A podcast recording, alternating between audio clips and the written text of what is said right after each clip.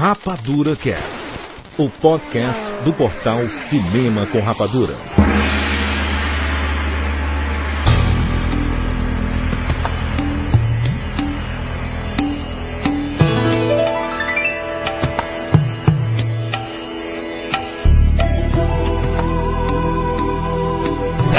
Sejam bem-vindos, seres rapadurianos de todo o Brasil. Está começando mais uma edição do Rapadura Cast. Eu sou Jurandir Filho e no programa de hoje nós vamos colocar na Arena Rapadura Cast dois clássicos dos anos 80. Karate Kid e o Grande Dragão Branco. Qual o melhor dos dois? Iremos duelar esses dois ícones de uma geração em mais um programa da nossa série Duelo. Estamos aqui com o Rafael San Júnior de filho. minha, a emoção da minha vida é dar um murro na tua cara, Júnior. Violência. Maurício Saldanha. apavorado de que um destes dois, não, os dois filmes fizeram parte dessa minha geração. Aliás, que eu faço parte dessa geração. Que coisa mais horrorosa! Ah, estamos novamente aqui com o Luiz Carlos Modeste. Banzai! Banzai a todos! Modeste, fala do seu podcast, do seu site. Então, galera, pessoal que gosta de lutas, não deixe de conferir, aproveitando que o tema de hoje são filmes de luta, não esqueça de dar uma chegada no Get Ready to Rumble. Lá Nada a gente fala sobre luta livre. É, é, luto também. Ô, ô, ô, é, tamo É quase uma participação patrocinada. Modeste, Modeste, Diga. é bom de briga? Olha, hoje eu tô com o meu joelho bem prejudicado, mas eu já fiz um bom. É, Desculpa do Ronaldinho. É? É, olha, que vocês não foram atropelados, gente. Aí vocês vão ver o meu que é tá fazendo com o joelho bichado. Nós vamos vingar o atropelamento de Modeste.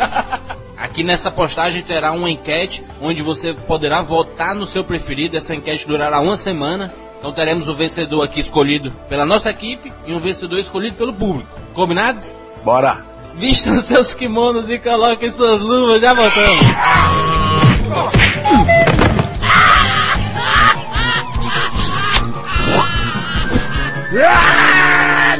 E-mails.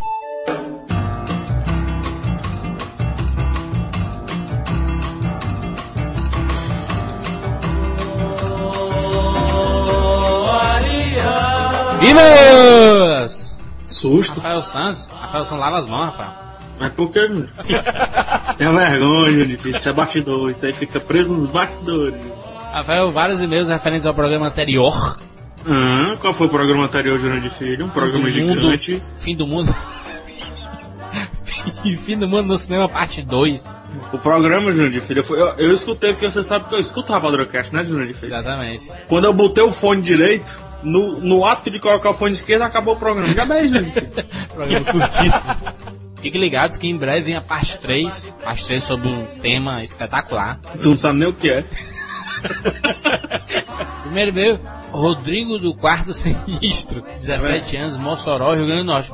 Fiquei surpreso com o tema. Tá falando referente ao programa anterior sobre Fim do Mundo no Cinema, parte 2. Outra coisa que queria pedir para vocês é que comentassem no cast sobre as vítimas das enchentes no Nordeste. Vocês que pertencem a essa terra, não pode deixar de pedir a que todos aqueles que puderem doar algo ou se interessem em doar, que o façam, pois tem quase um milhão de desabrigados sem poder o que comer. Nós vamos colocar um link aqui embaixo no, no- na postagem no Rapadura Cast 132 para vocês verem lá as possibilidades de doações. É muito importante isso porque quando aconteceu em Santa Catarina, todo mundo fez aquele alarde, né, como se fosse o fim do mundo.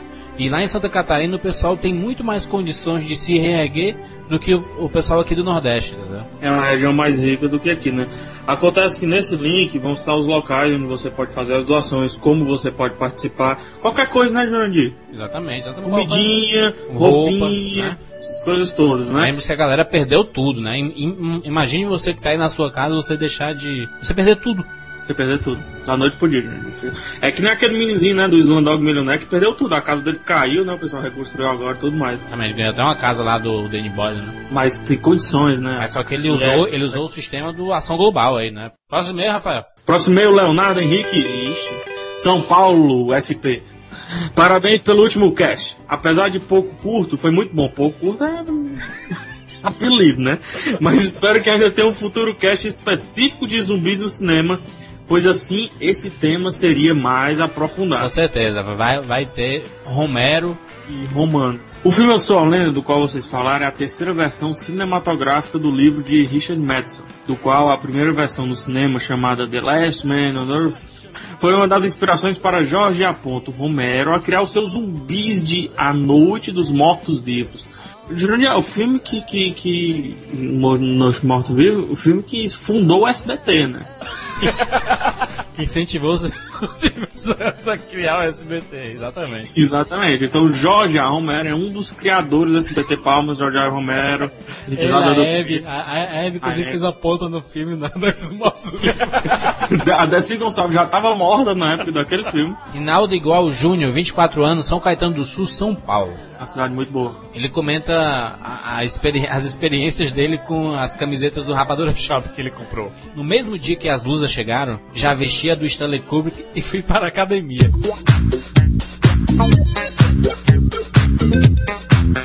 Já não é isso, mano. O cara vai pra academia com uma blusa, academia vai com blusa velha, que não gosta. Sim, academia, onde 95% das pessoas só sabem o que é surf, suplemento e qual a próxima micareta. e, e em São Caetano do Sul tem, tem, tem careta, será, gente? São Caetano Folia. Caetano Naval, né? Falando nisso, Caetano Veloso caiu, tu viu? É isso, tá bom, aí. Como, como é ele cantando? É... Por isso uma força me leva. Sumiu. Sumiu. É, agora é o Caetano, né? O pessoal tava falando. Caio. E tive uma reação muito interessante. As pessoas olhavam, paravam, pensavam um pouco, ficavam meio perdidas. Acho que é tipo, conhece esse cara de algum lugar. Foi muito divertido. Na sexta-feira, que é o dia casual na empresa onde ele trabalha, pessoas me paravam para perguntar da camisa, de quem era Stanley Kubrick, comentavam que tinha visto o Iluminado 2001, outros apenas olhavam, cochichavam com a pessoa do lado. Um sucesso absoluto. Estou plenamente satisfeito e que venham novos modelos. Grande filho, eu tive o prazer dessa semana sair com minha camisa do Overboard, de Volta para o Futuro. Overboard danificada. Overboard danificada. Jandir Filho mudou a minha vida. Nada a ver. Rafael, alguns recados antes? Recado número um. Eu não sei que comprou a blusa, é descolado, tá na moda, casual, o diabo veste prado, Júnior Filho. Você o que é que faz? Bate uma foto. Isso. E manda pro nosso e-mail que o que pode acontecer, Júnior Filho, que nem eu sei. Você vai concorrer a brindes, DVDs, ingressos e muito mais. Júnior Filho, então tu tá me dizendo que eu comprei uma blusa por 30 reais e eu posso receber o, tudo que eu investi nessa blusa com o carnê do baú? Exatamente, carnê do baú do cinema. Quer dizer, então, Júnior, que você é o novo Silvio Santos na internet brasileira? Comprou a camiseta, mande foto usando, né? Tranquilo. Muitas pessoas já mandaram pra gente. Tá bem divertido lá, então a gente vai fazer uma, uma galeria bem legal com a galera usando nossas blusas. Então se você comprou, não custa nada, tira uma foto com ela e manda pra gente. Você já vai concorrer automaticamente a ingressos, DVDs. Em breve a gente vai estar divulgando é, os vencedores dessa promoção. Rafael, eu participei do Mona Lisa de Pijamas. Não tá aqui no meu papel. Mona Lisa de Pijamas sobre o futuro não é mais como era antigamente. Hum. Ô, Rafael, em ritmo de participações, hum. Maurício Saldanha participou do Nerdcast essa semana. É um absurdo um negócio desse, só sobre, eu não participo. Sobre profissão cineasta. É, só eu que não tô lá. Rafael Albino do Rapadura Cast. É. Absurdo. É o Xaldão, mas nunca é titular. É, é o Xaldão, mas é sempre o reserva. É isso mesmo. Então escutem lá, tem um linkzinho aqui embaixo. Maurício Saldanha no Nerdcast, lá com asa, asa de águia. Ele não gosta que chama de asa, não, gente. João de Filho, aproveitar, o pessoal tá dando umas polêmicas dizendo que a gente não gosta do Nerdcast, né? Eu não gosto mesmo, não. Nerdcast. Eu não Nerdcast. Não. Nerdcast. Só o Maurício que gosta. Foi lá. Nerdcast. Ô, ô Rafael, hum. já que nós estamos falando em interatividade, hum. mandem seus telefones para nós. Nós iremos ligar em alguns dias para vocês participarem de um podcast espetacular. E os brindes, Rafael, nós. Você viu os brindes, né, Rafael? De Filho, eu estava lá. Kit sucesso. Kit Pride. então mande seus telefones para nós que nós iremos ligar, ressuscitando o Rapadura Fone. Rapadura Fone, melhor quadro da internet planetária. Mande pro e-mail rapaduracast.com.br Exato. Vamos lá, Rafael Santos. Bem-vindos ao mundo espetacular do cinema.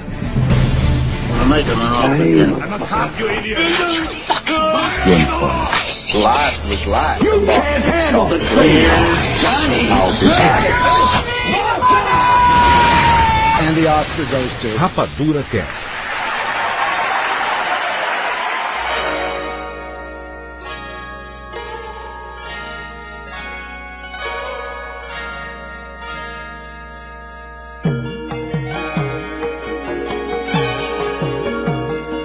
Os anos 80 foram responsáveis por muitos clássicos, né? Do... Que, que clássico que, Jurandir? Jurandir, tu luta, Jurandir. eu, eu luto só no videogame. Ah, beleza. Eu fiz uma aula de capoeira E aí, quando Jurandir? era mais novo. Levei um chute do professor, nunca mais fui.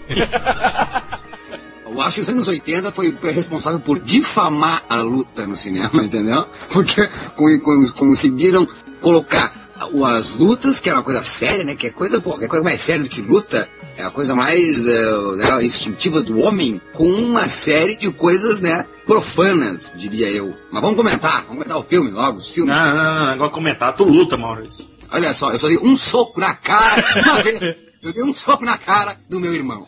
Meu sobrinho tem 15 anos, começou com karatê, foi pro Muay Thai, agora tá fazendo jiu-jitsu. Ó, eu Que recomendo pra todo mundo. Mas Que sobrinho, Jurandir? Ah, o Jurandir é aquele que na escola fala assim, vou chamar meu sobrinho.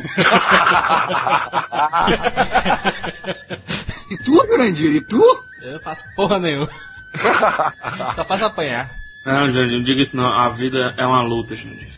PH filósofo, hein? A vida não é pra poucos. Só os lutadores prevalecem ao fim. Qual será o nosso critério, Maurício Saldanha? Vai ser difícil escolher um, um- um- qual o melhor dos dois, né? Apesar de terem muitas semelhanças, né? Tem um mestre, tem um torneio, tem a namoradinha, tem aquela música Mela Cueca, né? Momento Mela A Cueca. A namoradinha do Karate Kid, por acaso, Elizabeth Shue. É, Elizabeth Shue do, do De Volta para o Futuro, né? Também. Despedido em Las Vegas e bababá. bababá. Karate Kid, 1984. Você já ensinou pra alguém? Não, Ensinaria? Depende. De quê? Razão. E a vingança? Daniel-san, procure ver vingança desse modo, cavando duas sepulturas. Pelo menos seria companhia, não é? Luta sempre última solução para problema. Ah, senhor Miyagi não se ofenda, mas acho que não compreendeu o meu problema. Miyagi compreende problema perfeitamente. Ah, seus amigos todos estudam karatê, hã? Amigos, assim, aqueles caras. Problema atitude. Não, o problema é que estou levando uma surra todo dia. Esse é o problema. É, porque rapazes têm má atitude. Karatê para defesa só. Não foi isso que ensinaram para esses caras. Eu posso ver. Não existe mau estudante, só mau professor. Professor manda, estudante faz. O que aconteceu nesse ano, meu Deus do céu? Rafael Santos.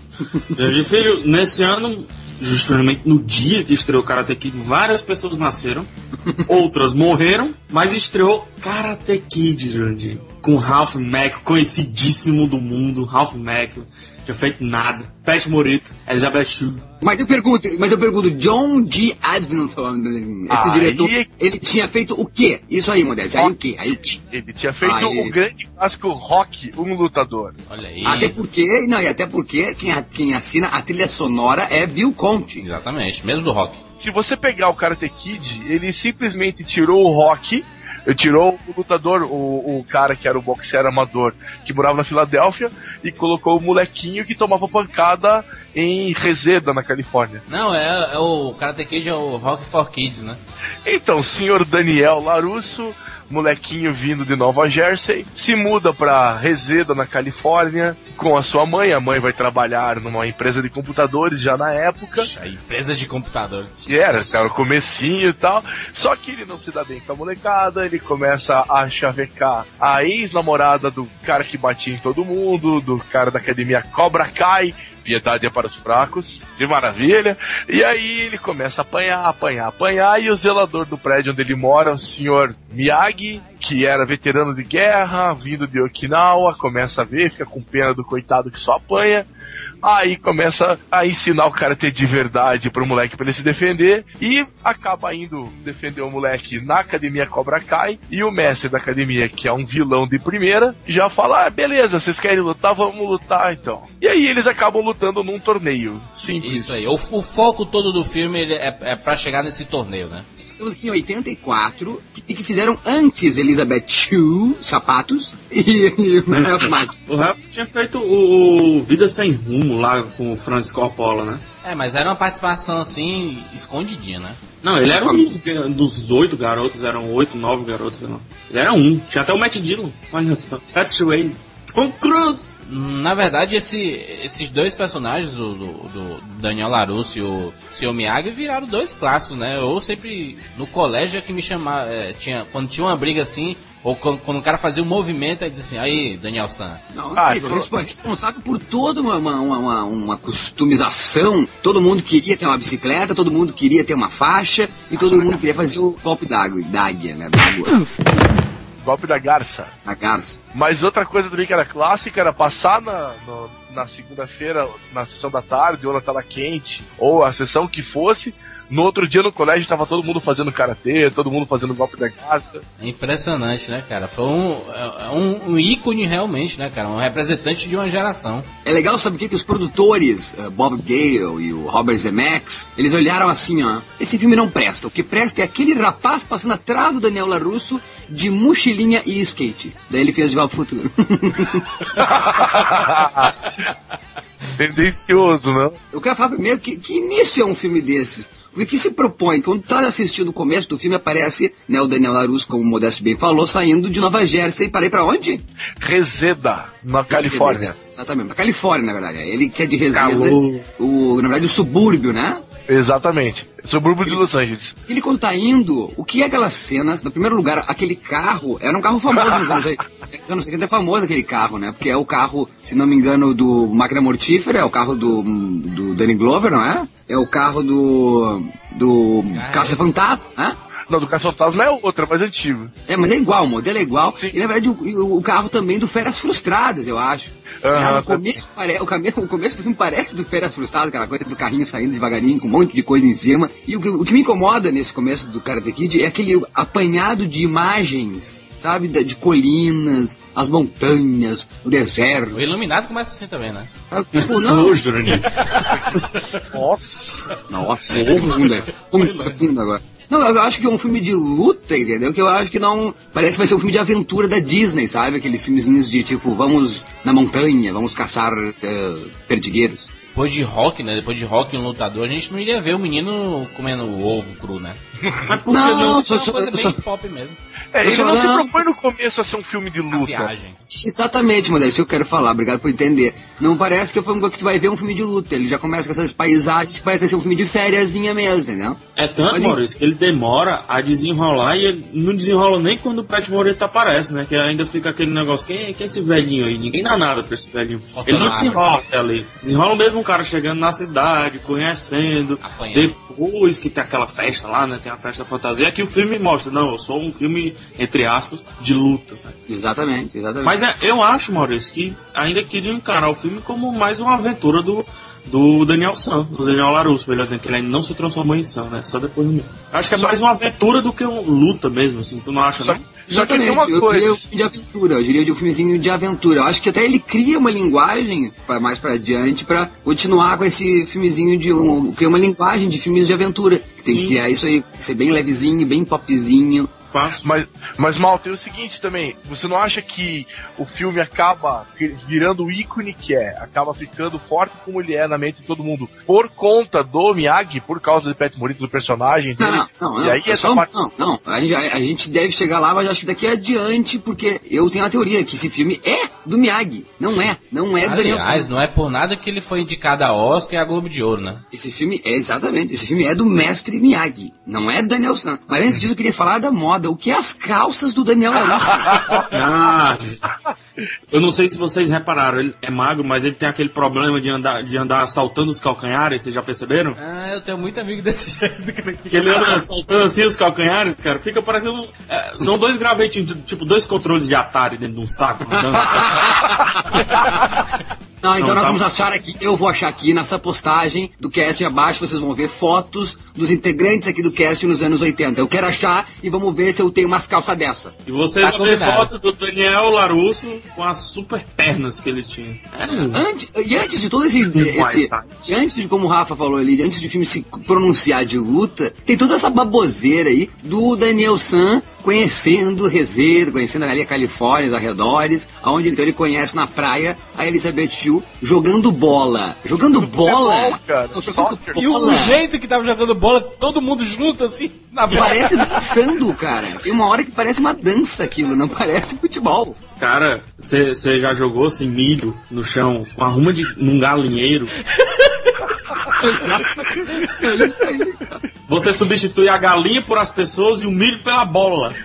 Era o que tava acontecendo ali. É, mas não, não é à toa que o futebol tá no filme, porque era na época que o Cosmos estava fazendo sucesso nos Estados Unidos. Sim, sim. E o Daniel Sanders com a bola debaixo do braço, né? Ah, mas, e, e- e todo momento, em todo momento que a Elizabeth Shue se propõe a jogar, ela é melhor que ele. Não, aí tem uma hora que ele pega a bola e começa a dar várias embaixadas. Ô, aí a câmera Vai, pro olho Deus. Dele, né? O, o rei da embaixadinha. Só a gente tava falando sobre figurino. Eu não posso confiar numa pessoa que faz o figurino cujo nome é Richard Bruno. que foi o figurinista desse filme. Nada contra o Bruno Mendonça. Não, não. não. Aí, quando você, ó, quando você faz a concepção de uma pessoa cujo nome é Richard Bruno. Como é que você É não. uma coisa errada, eu acho que é errado. Tipo, era Ricardo Bruno, o cara é brasileiro, por isso que tem a bola no filme, vai saber? Mas o Sacha Baron Cohen criou o personagem em cima desse cara, né, também. Do Ricardo Bruno. Né, o filme dele, o Bruno, né? Primeiro dia de aula já tava lá todo mundo na praia, né? Não, o que é, o que é bacana, o que é bacana é que muitos filmes eh, exploram a ideia de que o novo rapaz na escola sofre porque não consegue se integrar e ele já chega jogando bola com os amiguinhos, né? Não, e, e- e passa, passa dois minutos assim encarando. Elizabeth. Não, e, vamos, e convenhamos, ele não é um top de linha, né? É um gravetinho na beira da praia. De fato, Kid, né? Imagina, imagina, Rafa, imagina quão a decepção foi de Elizabeth Shue de namorar o Lawrence, que é o loirinho lá, e largar ele pra ficar com o Daniel LaRusso. É promessa. Ah, Eu acho que o Daniel LaRusso, na verdade, também é, é muito querido esse filme por mim na época, porque eu era, eu era o gordinho da escola, eu era o, o feinho, nerd. Tá certo que ele não é um nerd do filme, mas ele é um nerd, nerd, tipo, na questão físico, questão homem ali. Saco Lawrence. Ele é o loser. Ele é o loser. Eu, é, Cara, mas ele anda pulando, ele anda pulando. na ponta do pé, na ponta do pé. Ele pode ser gordo, magro, pros lados, pode não ter nem cabeça, mas ele anda pulando. Não, muita gente dizia que esses atores dos anos 80 que faziam esses filmes de artes marciais, eles, na verdade, nunca foram lutadores, foram, na maioria das vezes, eram bailarinos, né? Aí nós vamos entrar no Van Damme já, né? Não, não vamos entrar em ninguém. Não, nós vamos entrar, nós vamos entrar aqui no Michael Jackson. É incrível como o Michael Jackson criou a imagem de bad, né? De mal.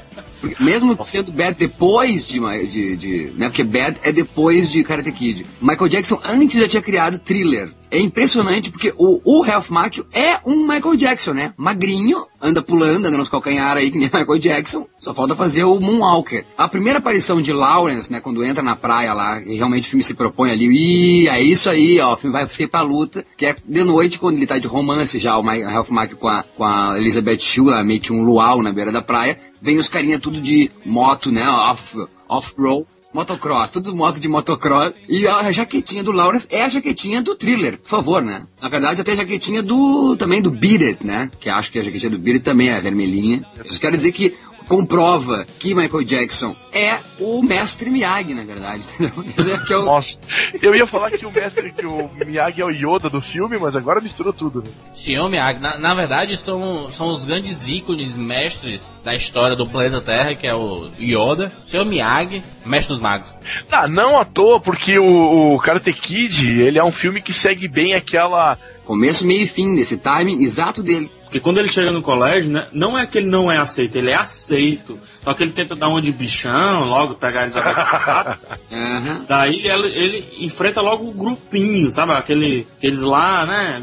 Os populares. É, eu sou ando de preto, sou do mal, sou adolescente ruim, vou dominar o mundo, tenho uma manopla dentro do bolso, né? Aquela coisa toda. Apanha feito condenado. Mas, mas, mas, assim, até até uns 30 minutos, a única vez que eu fiquei assim, admirado no filme foi um mortal que a Elizabeth Shue dá no filme. É, As líderes de torcida estão cantando, né? Aquela, a rima nada a ver com. é, o nosso time de futebol vai ganhar, sabe? Nada a ver. nada a ver, velho. A dublagem, né, cara, desse filme. Vamos falar só um pouquinho da dublagem. Que som estridente, você não escuta nada do filme, você só escuta a voz, né? Era na época que a dublagem, você, não sei como é que era a tecnologia, mas você meio que só sobrepunha a voz sobre o filme, né? E não tirava muito a voz do ator. Então, lá no fundo, bem baixinho, você conseguia escutar o original ainda. Ah, mas PH, uma coisa que eu, eu. Quando eu comprei o DVD do Karate Kid, eu fiquei naquela expectativa, ah, vai ser com uma voz máscula agora, né? Hum. Porque a voz que passava na sessão da tarde era muito meio pra criancinha, meio pra afeminado. Fui colocar o DVD no original, a voz do Ralph Macchio é mais. cara, é Ah, mais- mas ele é, ele é da escola do Luke Skywalker, né? Por isso que eu falo, é difícil acreditar que a Elizabeth Shue gostaria desse rapaz. É difícil. Eu acho que ele casa muito bem com o personagem ali, ele, mestre Miyagi, enfrentando o Lawrence. Agora, ele sendo interesse amoroso de Elizabeth Shue, acho complicado. Depois de toda aquela confusão, aquela, todas as brigas lá na praia e etc. Hum. Daí tem o, o treino de futebol no colégio, que é onde tem justamente a- as líderes de torcidas e etc. Aí tá todo mundo lá nesse, nesse treino de futebol. Daí o- os vilões lá do filme combinam, né, pra, pra dar uma rasteira assim no, no Daniel. Dá uma coça. Aí ele dá uma rasteira e o menino vai pra cima do cara. Ah, não tem suspensão de descrença que dê conta, né? Porque você não acredita mesmo que ele pode fazer aquilo, né? Peitar todo mundo. Porque ele é muito franzininho e tal, ele vai pra cima do cara como se fosse um galo de briga, que nem vocês falaram, né? Não, mas isso tem, isso tem, isso tem. Sempre numa escola tem, né, Rafa? Tem essas coisas assim de, de, de o gurizinho, por mais que seja mirrado, ele enfrenta. Vai tomar no cu, vai tu, feta puta, sabe? O cara enfrenta. Fica se É. empurrando com o ombro assim. É, daí o cara fica no- com a cara no chão, né? O que, que pensou que não era. Mas ele também tem esse negócio que ele vem numa cidade grande, né? Ele meio que, talvez, sabe-se lá. não, não. Eu coloquei aqui pra, pra rolar o filme. Aí depois dessa briga, tá lá as, as líderes de torcida cantando. Um, dois, três, esse time é freguês. As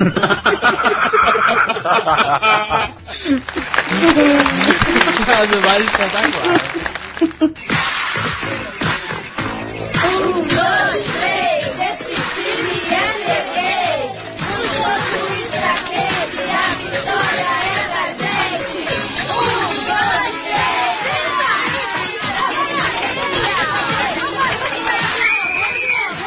Eu, acho que quando o filme dá, ou, ou quando o filme tem pra ser a cena mais engraçada, que é quando tá na festa, bela sacada, Nelson é metido mesmo, agora Rafa tá certo, é metidinho da cidade grande, porque ele tem a fantasia mais cool ali, ele fala É. da Silveirinho pra ser o pegador, bota as moedas dentro do box?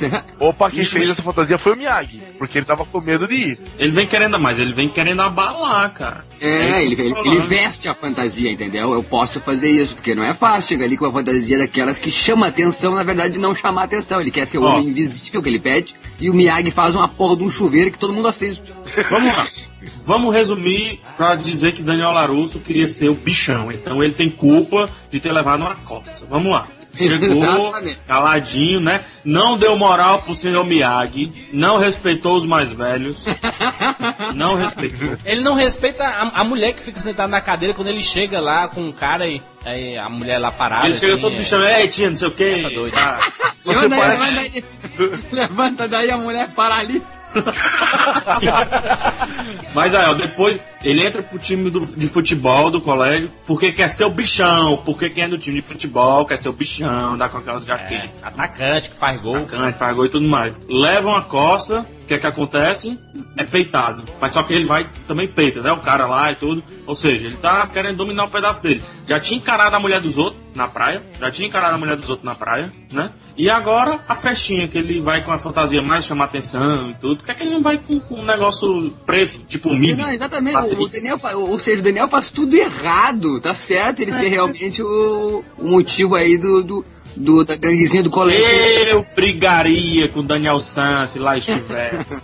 Mas, gente, é como qualquer adolescente, isso faz parte da adolescência. Exatamente. Olha, olha o que é que ele faz na festa, cara. O, o, o, o Lawrence, ele tá no banheiro dando uma, uma cagada. É cagada, Aí ele tá o fumando Dan- baseado. Daniel joga, Tá fumando tá um baseado. joga a mangueira lá pra ele, molha o cara todo e sai correndo, aí apanha.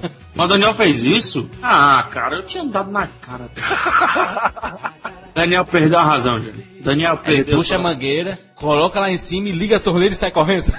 É legal que, que o Lawrence, isso aí, então, ele, ele tem o seu baseadinho molhado. Na verdade, aí, aí o que eu tava querendo dizer lá no começo, tava dizendo que essa tinha pra ser a cena mais engraçada, onde, tipo, o Lawrence dando uma cagada de Walkman, seria bizarro. Não é MP3, hein? É Walkman, é fita cassete. Já tive alguns desses. A idade é foda. E o Daniel ia dar uma chuveirada no cara cagando, mas não, daí aparece um baseadinho, só pra mostrar que o cara é o vilão do filme, né? Ele fuma maconha, é um isso, drogado. foi- isso na sessão da tarde não aparecia, isso era cortado. É, Ah, então, parei, a sessão da tarde, então ele tá cagando. Ele tá só cagando. Não. Exa- poder, o, que, o que é pior ainda pro senhor Daniel Larusso, que não deixa as pessoas, né, defecarem em paz nos banheiros públicos. Ela já tinha apanhado pra Eu tô caramba. pegando abuso do Daniel Larusso. Eu tô É, pegando abuso. ele, já, ele já tinha apanhado pra caramba, é, rapaz. Jandir, a hora do defecar é sagrado, Jandir. Lawrence está fumando um baseado, assista a versão integral, DVD, sem corte. Mas, mas pro Roberto Marinho ele tava só defecando. Pro Roberto Marinho. A PH e Maurício, ali, o que rola é o seguinte, ele, fa- a, a, a Ali, a Elizabeth Shue, fala pra ele que ela queria ver o Lawrence pagando pelos abusos. Ah, Aí, graças a Deus. Exatamente. Aí, aí ele vai ao banheiro e encontra isso. Ele ainda fala, ele tá começando a pagar. Só que paga ele apanhando da galera inteira daí, né? E ela dá uma rasteira, daí que ela dá uma rasteirinha nele. Não, não. correndo, né? Na, na verdade, a culpa é toda dela. A mulher, mulher é foda, né? Impressionante. Ela não- é, exatamente, exatamente, Jurandir, porque desde o começo essa não Que é fala, É esse, rapaz. Ela não fala que ela é ex-namorada do loirinho. Tipo assim, ó, ela podia ter começado desde o começo do filme dizer assim, ó, ó, seguinte, Daniel, tu é um gatinho, Vai apanhar. tu é um galetinho, mas eu acabei de acabar um relacionamento. Calma aí, meu ex-namorado é o cara da escola, conhece todo mundo. Calma aí, ele faz karatê. Calma aí. Ela não fala. Ela deixa ele pagar o lanche pra ele numa cena que eu achei de última, onde mostra que ela é uma patricinha, onde ele, coitadinho, paga o lanche e ela não diz nada, nem obrigado, nem obrigado. Essa diz, não sou pão duro, não sou pão duro, não sou pão duro, mas o cara pagou o lanche pra ela. Ela não diz nem obrigado. É uma biscate, Maurício. É, Acredita depois- como vilã do filme, ela. Exa- exatamente, filme. é a vilã do filme. É uma biscate, entendeu? Mas é um absurdo. Elizabeth Shue é responsável por grandes trilogias. Ou seja, ela é a vilã do Karate Kid que causa toda a briga na cidade, senão o Daniel San, o Daniel Larusso ainda, Daniel Larusso, teria só chegado, não teria lavado carro nenhum, não teria pintado cerca nenhuma, tava só em casa, vendo as revistas de Karate que ele tinha, inclusive, e tudo mais, né?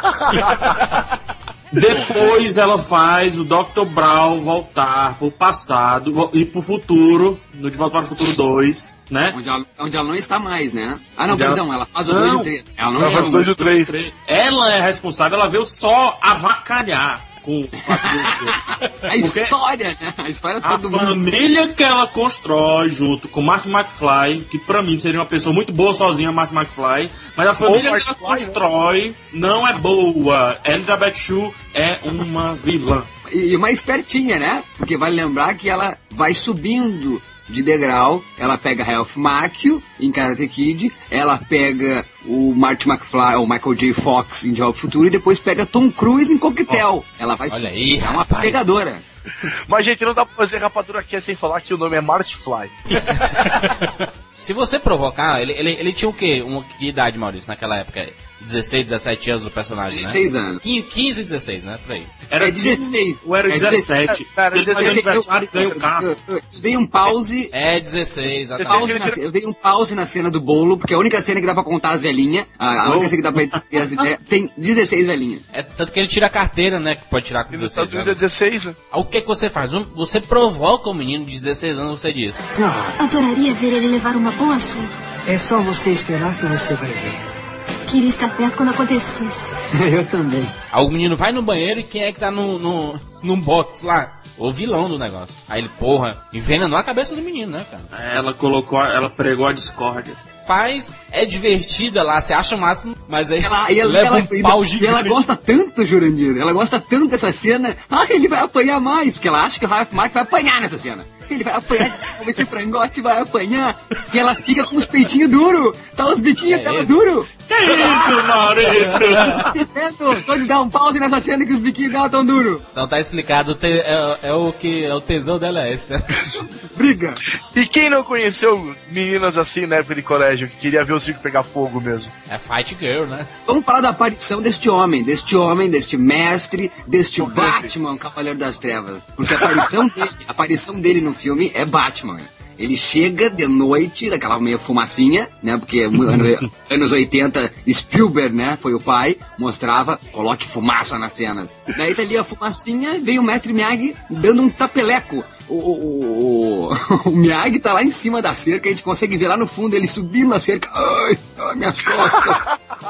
Daí vai vir o Lawrence pra dar uma voadora e vem o Miyagi dar um tapinha no Mike. Tipo, sai de cena. E chega e o cara dá uma voadora na, dá uma voadora na placa, quebra a placa, que tipo, que porrada que ele ia levar. O Mike ia morrer, aquele frangote, se o Lawrence tivesse acertado ele. E o Miyagi dá-lhe um pau em seis. Ou seja, é o. Filme demais, espetacular. Palmas do seu Miyagi. Sensacional, sensacional. O, o. Maurício falou, dá um tapinha, é, Hal- é, Daniel sai de cena. Isso remete à luta livre. Então, senhor Miyagi foi o inventor da luta livre. 80. Troca de Eles trocam, no, tem no ringue um de luta tapinha, livre. Aí eles trocaram no ringue. Senhor Miyagi, repito, o cabeça da luta livre, anos 80. Esse aqui só vamos chamar de Tag Team, o nome correto. Pronto, tag team, exatamente. Não, e, e- Especialista. e- e é tanto Batman. Quando eu tava vendo o filme, eu pensei, cara, muito Batman isso. Que no outro dia, quando o Mac tá acordando, tipo Marty Fly, "Ah, ah, cadê, cadê o Homem-Aranha? Cadê o Homem-Aranha? o Homem-Aranha que me salvou. Daí essa. Não, agora o mais impressionante, o- a técnica do reiki, né? Aquela cura pelas mãos, que trabalha só com energia. E eu- Né, Esfrega as mãos. Eu fui esses tempos com uma lombar terrível, doutor Celso, muito obrigado. Se estiver me ouvindo, nunca vai estar ouvindo, porque oriental acho que não escuta podcast, imagina de 80 anos quase. Ele me curou por causa de massagem com reiki. A, a minha, minha mãe é especialista em reiki, ela faz a reiki. Tá, então não pode, só existe a mãe, não pode exigir do doutor Celso. Tô só, só reforçando a.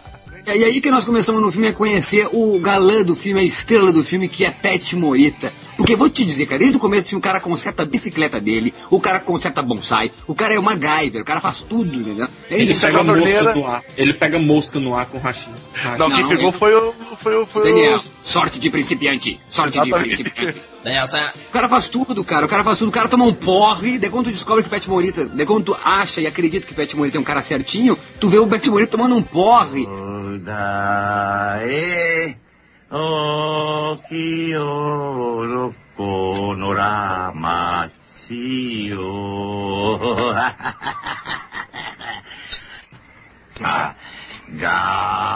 Eu não sabia que cantava tão bem. Como vai, senhor Miyagi? Oi, Daniel-san, né?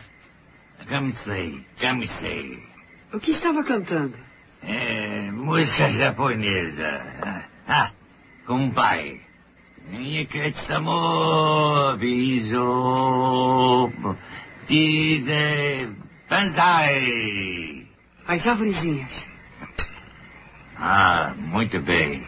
Banzai! Banzai. Banzai! Banzai! Ah, bastante bom.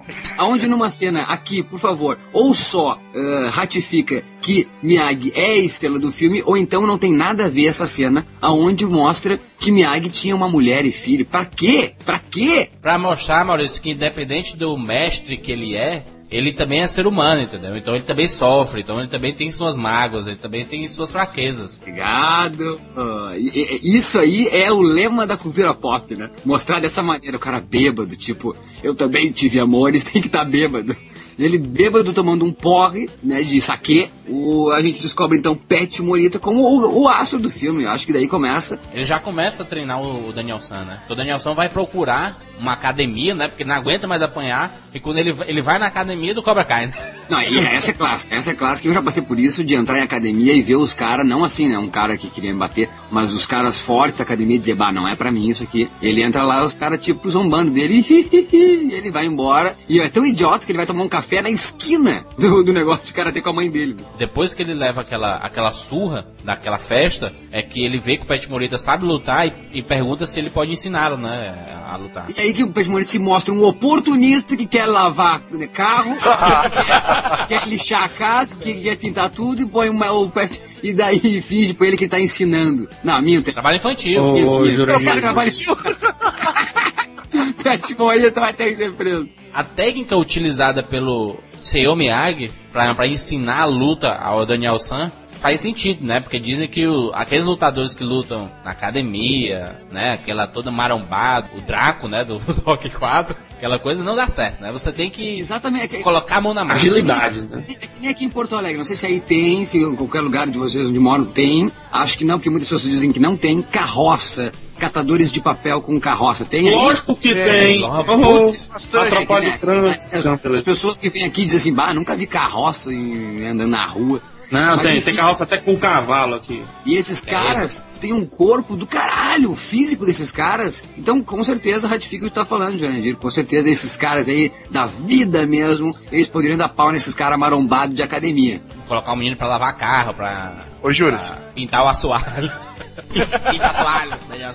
Pet Morita, ou melhor, Senhor Miyagi, era o zelador do, do prédio lá do Daniel San? É o que estão dizendo aí, eu nem lembrava que ele era zelador. sim, ele é zelador, ele tem até um escritóriozinho no, no, no- na casa lá, da- no, no condomínio do Daniel. Ele era um puta zelador que ganhava bem pra caramba, né, cara? Ele devia ser o único zelador da cidade.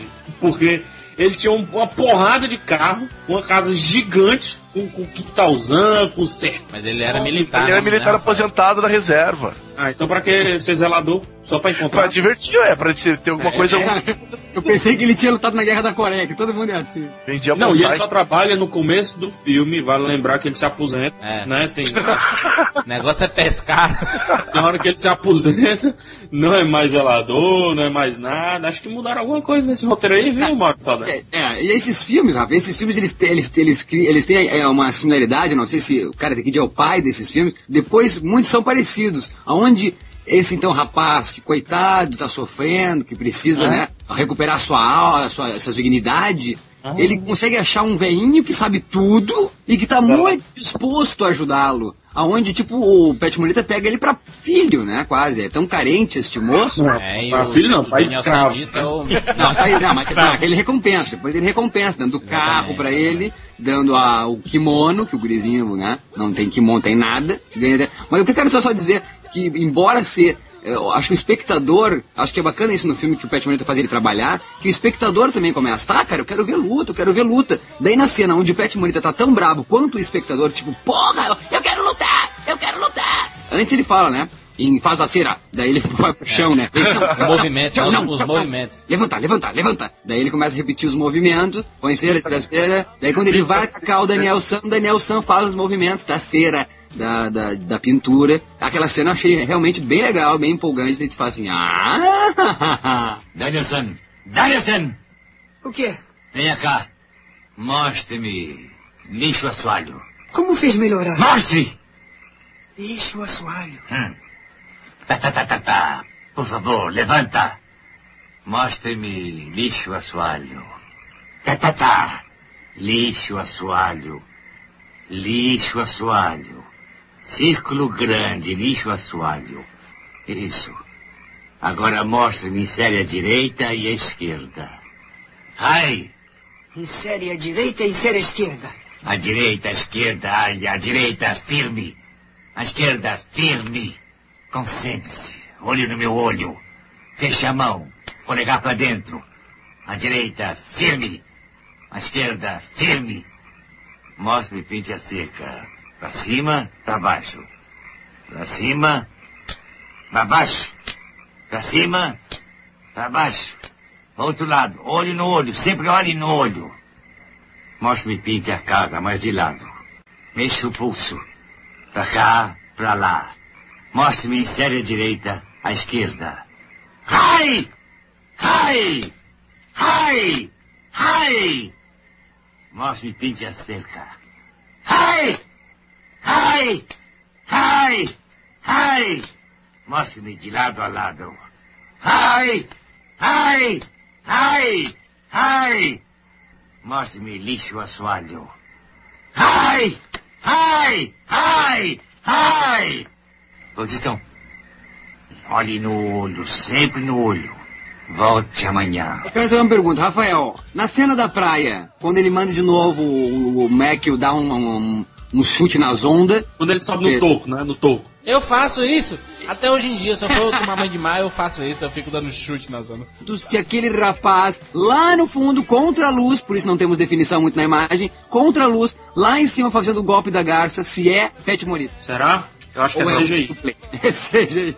CGI, Por que, é que o Pet Morito ensina karatê pro Daniel Santos se ele não luta karatê? Porque faz parte da, da ascendência dele. É né? porque ele deve ter tantas artes marciais na cabeça que ele escolheu. Esse menino cabe bem com karatê. Ah, karatê, pronto. Legal que no filme ele diz assim, ó, ele explica o karatê, né? Ele diz que T é mão e karatê é, É mão. mão vazia. Mão vazia. Mas, gente, uma coisa que, tem- que é legal comentar, porque essa cena, essa cena da praia tem uma fotografia do caramba. Linda. A gente É fala. lindo. Trilha, trilha. É, fala sério. Que que é isso? Que do caramba. O cara pegou só um pôr do sol ali. Fala sério. Ficou muito todo bom, sol, as, cara. as, as garças voando lá, um monte de coisa lá. O Maurício, tu é um cético, Maurício. É lindo demais. As garças Ah, voando. As... E aí você pega a música fonte moldurando tudo isso, assim, ficou lindo, cara. Eu acho que rock, rock, música de flauta, rock hein? é, Música de flauta. rock é muito, ah, é muito mais fotograficamente bonito. Não, e só um pouquinho, cadê a música que eu não me lembrava que não tinha no filme? A música do Peter Cetera, né? É só no Ah, dois. Ah, é no 2. É no dois só. I am a man who for your land. A prova de que é pop, né? A sequência tem que ser mais pop, né? Tem até música. e tinha bonequinho. Meu irmão ganhou na época que ele era pequeno, ele ganhou o bonequinho do Karate Kid que saiu pela Gulliver. E obviamente eu roubei o bonequinho dele. Você mexia atrás e ele dava um golpe de karatê. Assim. Eu quero só que me explique agora a que raios é a cena quando ganha o carro, então, este menino, o Ralph Mack ganha. É, O Daniel San ganha o carro de pé do Mr. Miyagi e daí chega Mr. é foda, né? Mestre Miyagi. E daí a Elizabeth Shue diz assim, tá, deixa que eu guio. É, Ele dá o carro pra ela guiar. Ai, guia. E ela, tem certeza? E ele fala assim, sim, estamos nos 80. É que o lance da mulher dirigindo, a emancipação feminina. Não, Modeste, Modeste me explica isso. O que, que é? Ele fala assim, ó, estamos nos anos 80. Por que, que ele diz. Emancipação feminina. É simples, a mulher conquistando seu espaço no mercado de trabalho. E na, na Então, rua e olha, olha, olha a importância então de Karate Kid. É porque devia ser lembrado no Dia da Mulher. E o mestre Miyagi, o mestre Miyagi é um fanfarrão, né? Ele consegue ser um bonachão no filme, ele, então, ele faz o outro trabalhar por ele, dá aquelas risadas homéricas, vai pescar. Daí quando ele vai no, no barquinho lá no. O, o Daniel San tem que se equilibrar, o, o mestre Miyagi começa a balançar pra ele cair. dá aquelas risadas. É que lembra o. Daniel. É que lembra o Daniel. Dá, toma aquele esporte homérico e ainda no final, na hora do torneio, que por favor, falemos sobre isso, o cara se inscreve num torneio na hora de se inscrever, no último ali, nos 45 do segundo tempo, ele não vem de academia nenhuma, não tem faixa, o cara perguntar qual é a sua faixa, não tem Rouba faixa, deu faixa. o mestre Miyagi pega a Elizabeth Shue e dá-lhe a faixa, rouba a faixa de uma sacola ali, põe na mão da Elizabeth Shue. Então, o mestre Miyagi é um fanfarrão, cara. Até ladrão ele é. Mas isso é uma- é um- Não, mas isso aí é porque o seu Miyagi. aí diz assim, não, ele, ele veio de fora pra, causa desse torneio, aí... Ah, mas da onde é, cara? Da onde é Daniel Larusso, cara? Como é que ele entra no. É assim torneio? Tu entra nos 45 do segundo tempo e já luta? Não, mas Não, é você, porque assim. você chega lá e se inscreve e entra. O Não, menino não queria, cara. O, o menino Não, não ele- queria que ele lutasse. O, Dani, o seu Miyagi não queria que ele lutasse, cara. Que o Daniel sem lutar. Ele acreditava que o karatê não era pra ser disputado, entendeu? O karatê era uma arte, era um. Só pra defesa. só para Não. defesa também. Uma hora ele diz, ele, uma hora ele diz, muito legal, ele- o, o Daniel diz, eu não tenho faixa. E ele diz assim, karatê é mente, karatê é. Daí ele põe a mão no peito, né? Como se fosse alma, não é aqui. Daí aponta pra barriga, que pode ler se karatê não é sexo, karatê não é faixa, ou karatê não é barriga, sei lá. Ele só. Eu resumo, eu resumo, karatê não é Elizabeth Shue, que estragou. Como é que é um cara que se inscreve no último minuto, antes de começar o torneio, já tem uma placa dele pronta escrito Larusso? Como é que os caras confeccionaram aquela placa? E Eles leram o torcida. roteiro. Não esquece que tem torcida pra ele, que a galera vai Larusso! Não é, Não, não, não. não é em tempo real, né? Vale Mas dizer- todo mundo sabia que ele ia lutar, né? Vale dizer que a torcida são os dubladores do português. Eu fico os dubladores, vai Larusso! Eu, meu Deus, quem foi que gritou isso? É tão, é tão bizarro Quando quando o cara- aparece o cara, pô, Larusso! Porra, esse cara. Aí era o Guilherme Trigues. Era o pessoal do E Ricardo Juarez fa- fazendo aqueles off, né? Nova York, 1945. Vai, Larusso! Esse dia eu vi, cara. Esse dia tava dando perigosamente juntos Robert Redford, Ivan Reitman e deu Nova York, 1968. Eu acho que. Ai, muito bom, cara. 1988 foi lançado O Grande Dragão Branco. Seu filho e meu filho estão na mesma escola. Frank viu a habilidade de meu filho. E ele deseja aprender a ciência da arte marcial também. Mas o que quer dizer consciência marcial, senhor? O Frank me contou que o senhor veio para a América para cultivar videiras. É verdade, trabalho na vinícola Werner. Eu vim para cá para criar peixes em minha incubadora. Nós dois criamos filhos. Usa a ciência para fazer as uvas crescerem melhor. Como as uvas, as crianças precisam treinar. A arte marcial oferece um meio de treinamento. Coloca mente, corpo e espírito juntos.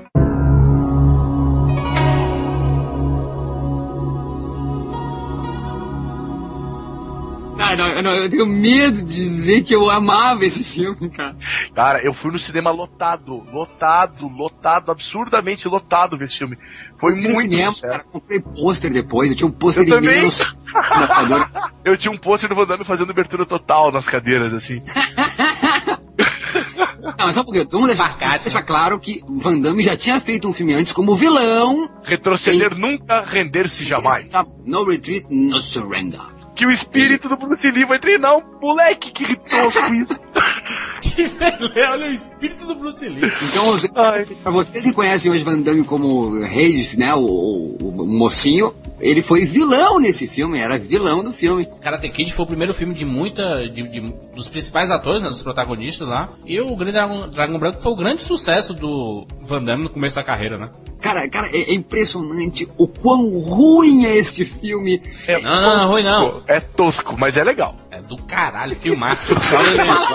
vamos lá, vamos lá, Modeste. A, a, a história do Grande Dragão Branco. Então, o Sr. Frank Dukes, que treinou a vida inteira com Shidoshi Tanaka, que foi o sensei dele. Outro, tre... o- outro, outro mestre, né, das artes marciais no cinema. Ele vai representar o clã Tanaka, que o filho do Shidoshi morreu. E ele queria se aposentar, não queria treinar mais ninguém, mas Frank Dukes tentou, tentou e convenceu.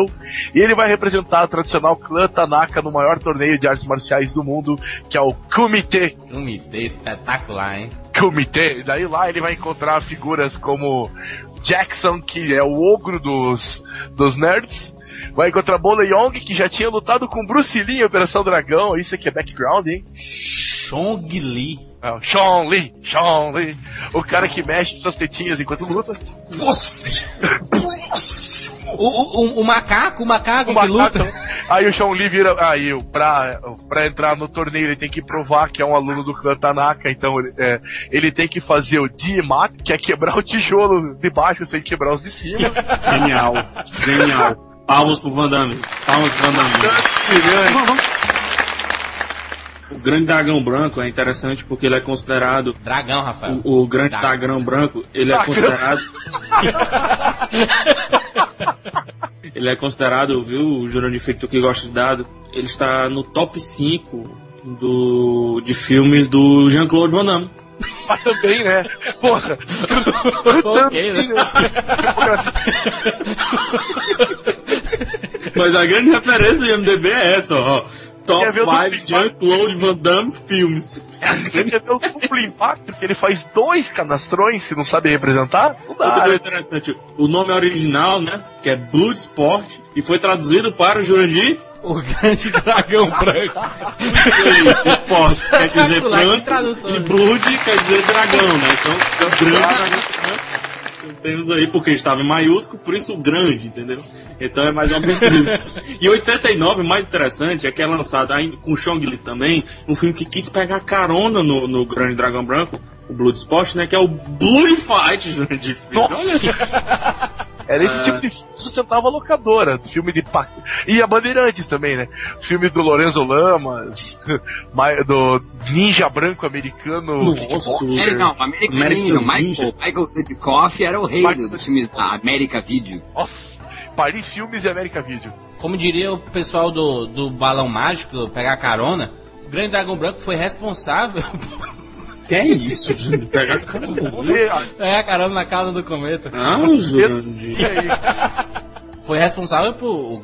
Só pra, pra enumerar, os principais jogos de luta dos anos 90 foi o, Draga- o Grande Dragão Branco, surgiu dali, né? Certeza. Você vê Street Fighter é quase que Mortal. Kombat, Street Fighter. Eles, têm, eles lutam até num videogamezinho, né? Eles usam um videogame. Que inclusive é onde se faz a grande amizade do, do, do Frank Dux com aquele, com aquele outro cara que leva um pau, Jackson. né? Do Jackson. Jackson, né? Exato. Ray Jackson, Ray é o Jackson. nome do cara, luta ali. É o Donald Jackson. Gibb, cara. O cara é todo torto. O que mais me impressionou foi, foi ver o Forrest Whitaker.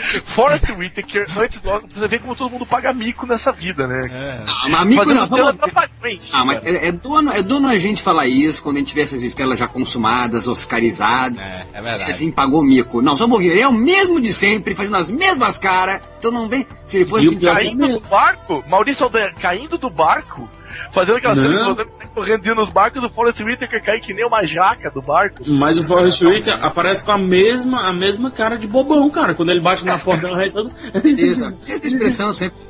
É, a expressão dele meio de lado, assim, né, Maurício? Que ele... Exatamente. Não, quer, vamos só uma coisa. Só um. Maurício. Rafael Santos, Rafael Santos, vamos deixar, deixar claro aqui que esse começo de filme eu nunca vi na minha vida. O filme tem 11 minutos de um flashback.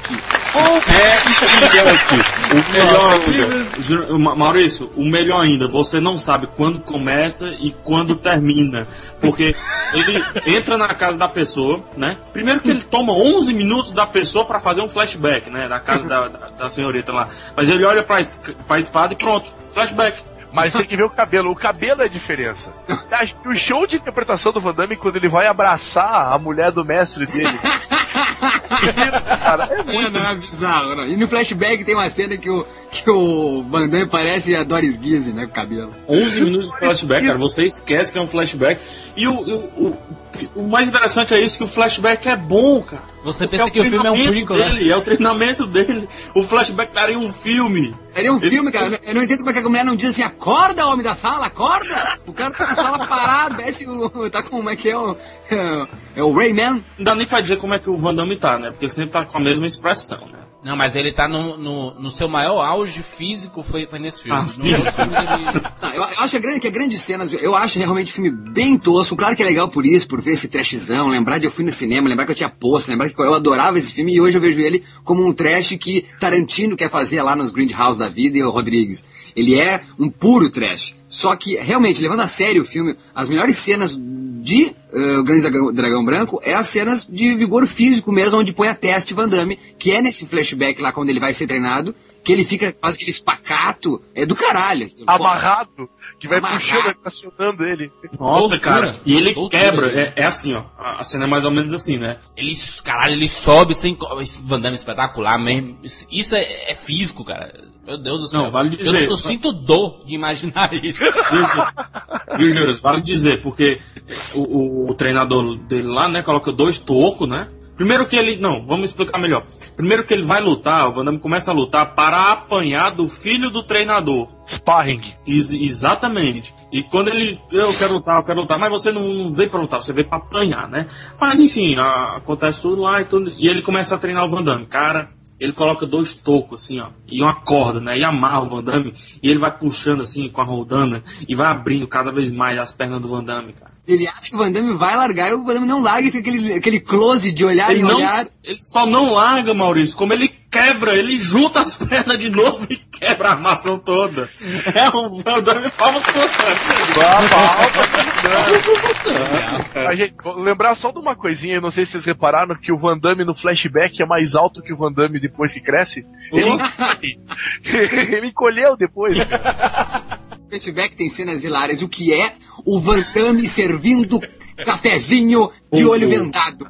Parece, parece, parece cena daqueles filmes Emanuele, parece uma cena de fetiche daquele casal que quer aquele garçom americano tesão servindo. Exatamente, que bizarro.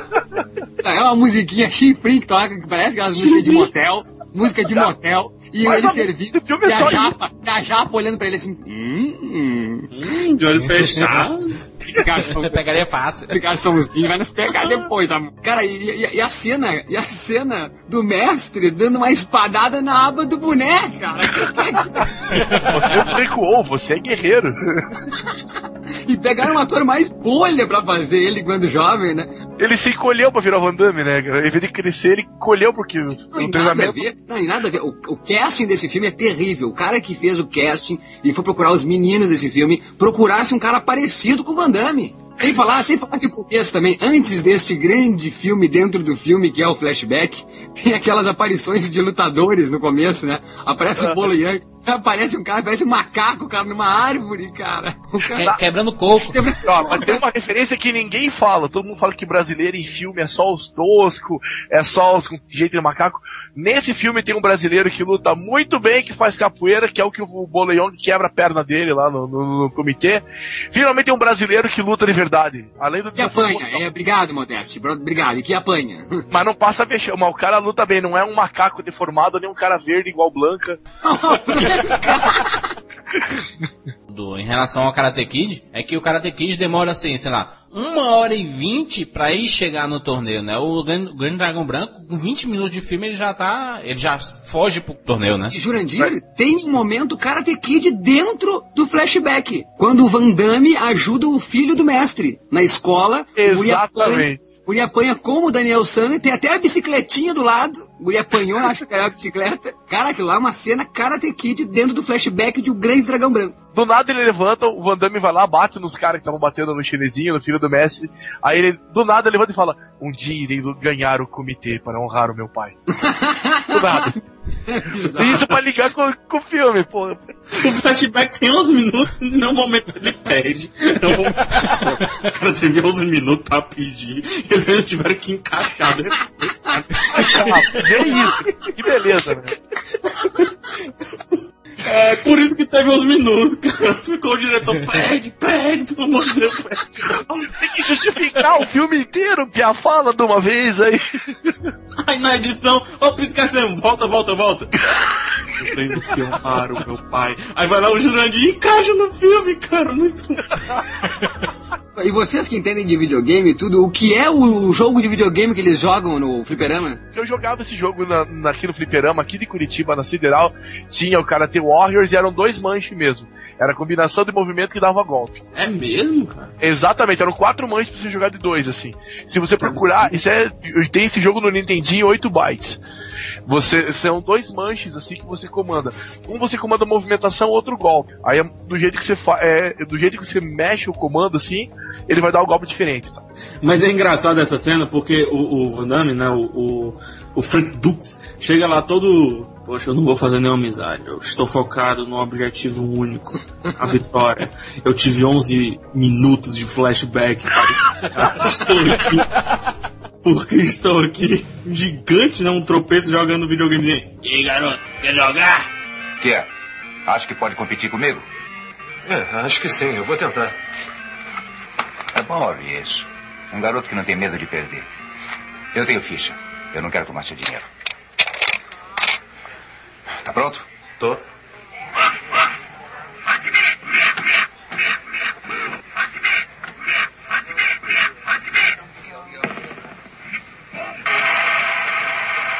Você gosta desse tipo de luta? Aham. Se quer ver uma luta de verdade, vá me ver lutar no comitê. Eu também tô aqui pro comitê. Você não é muito jovem para full contact? E você não é muito velho pra videogame?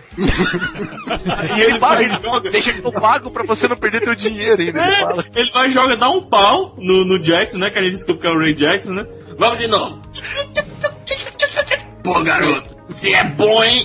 Que os caras são amigos de anos, cara. De anos. A, a, a, a amizade de um morrer pelo outro. 11 cara. minutos de flashback se partido, em 3 minutos eu conseguiria mostrar a amizade desses caras em alguma coisa, cara. Algum passo. Não precisava. E como o Modeste falou, a amizade de morrer um pelo outro. Cara, esse filme é de, é de um, é de um roteiro brilhante. Palmas no flashback, juro que não explicou nada. Aliás, eu acho que esqueceram o flashback da amizade, né? Tem uma hora que o- os caras lá no hotel estão querendo dar em cima da loirinha. Imagina aquela confusão no hotel que não é vir o segurança do hotel. Não, mas daí vem o Van Damme e parem de mexer com ela. Daí o, cara, daí o Van Damme propõe uma aposta. Que se ele der, se ele tirar a moeda da mão do oriental antes do cara fechar a mão, ele leva a mulher e a mulher. Como assim? Daí a mulher, a mulher também não faz nada, né? A mulher, e ela faz às vezes de Elizabeth Shue que adora uma briga, né? Porque ela diz, ai, como assim? Não, eu não quero fazer aposta nenhuma. Mas daí o Van Damme diz, vamos brigar por ela? E ela faz uma cara, hum, como assim, ô valho, sabe? A mulher adora, mas adora uma briga. E o cara consegue, daí quando ele vai pegar a moeda, tem outro flashback dele pegando o peixinho com o mestre.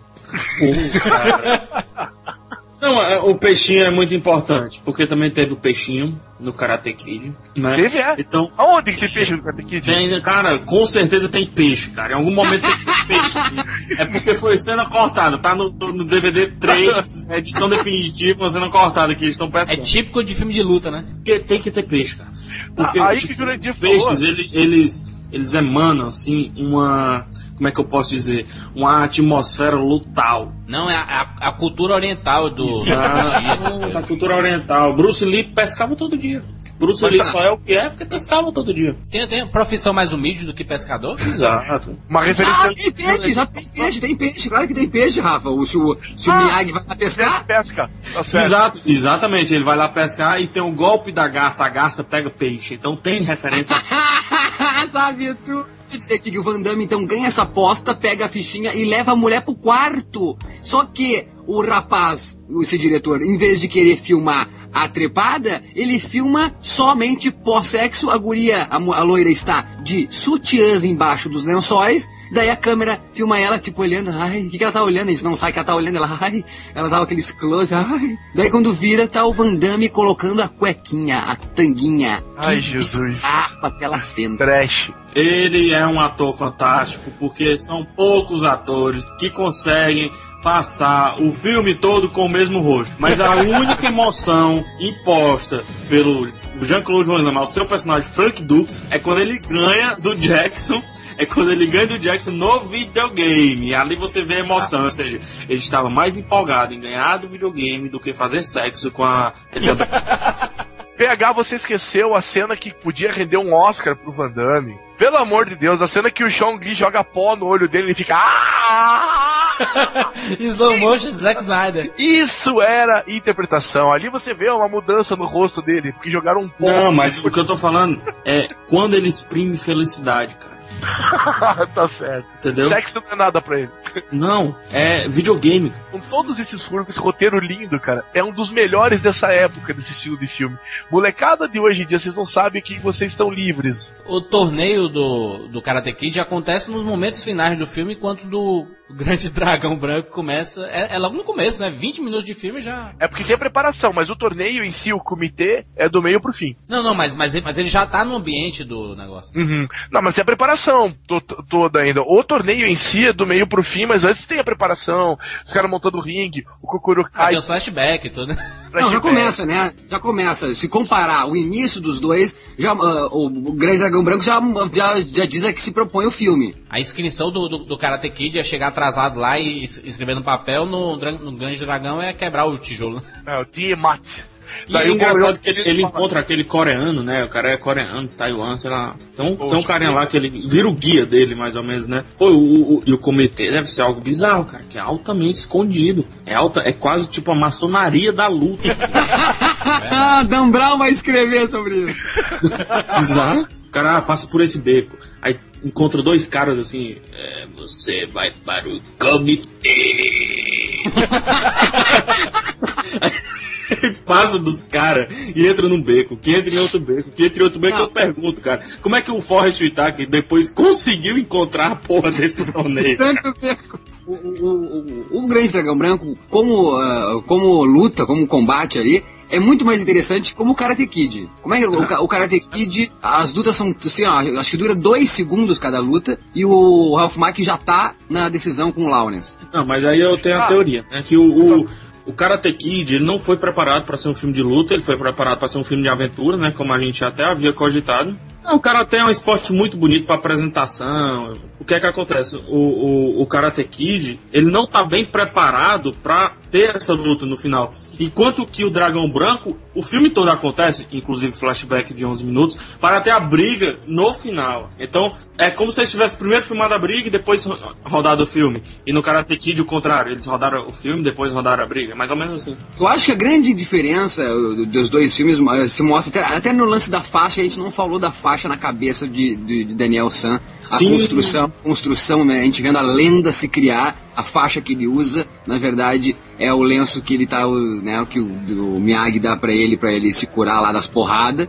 Ele, né, ele banha na água, sei lá, que sais ele põe o Miyagi, e ele põe ali na cara, fica, daí Daniel San vai devolver, ele diz, não, é sua, é sua. E essa faixa, então, é a faixa, é como a gente vê lá em Sexta-feira 13, parte 3, o Jason pegando a sua máscara e a construção do mito, que grande lance é isso. Então, acho que se o foco Acho que se o foco tá nisso, num símbolo, é bem prova do cinema americano, né? Que gosta de botar uma bandeira na lua, então é isso, um símbolo icônico. Então foca muito mais na, na, na- na plástica em si. Exatamente. O, o Modesto falou no começo que o Dragão Branco foi um grande consumidor do de- o público, né, ávido por, por luta, foi o grande consumidor desse filme. Agora, quem foi o público de Karate Kid? Gostaria de saber. Molecada, criança, porque é um filme bem voltado pra, pra, pra adolescente, pra. Exatamente, é divertido É e tudo, né?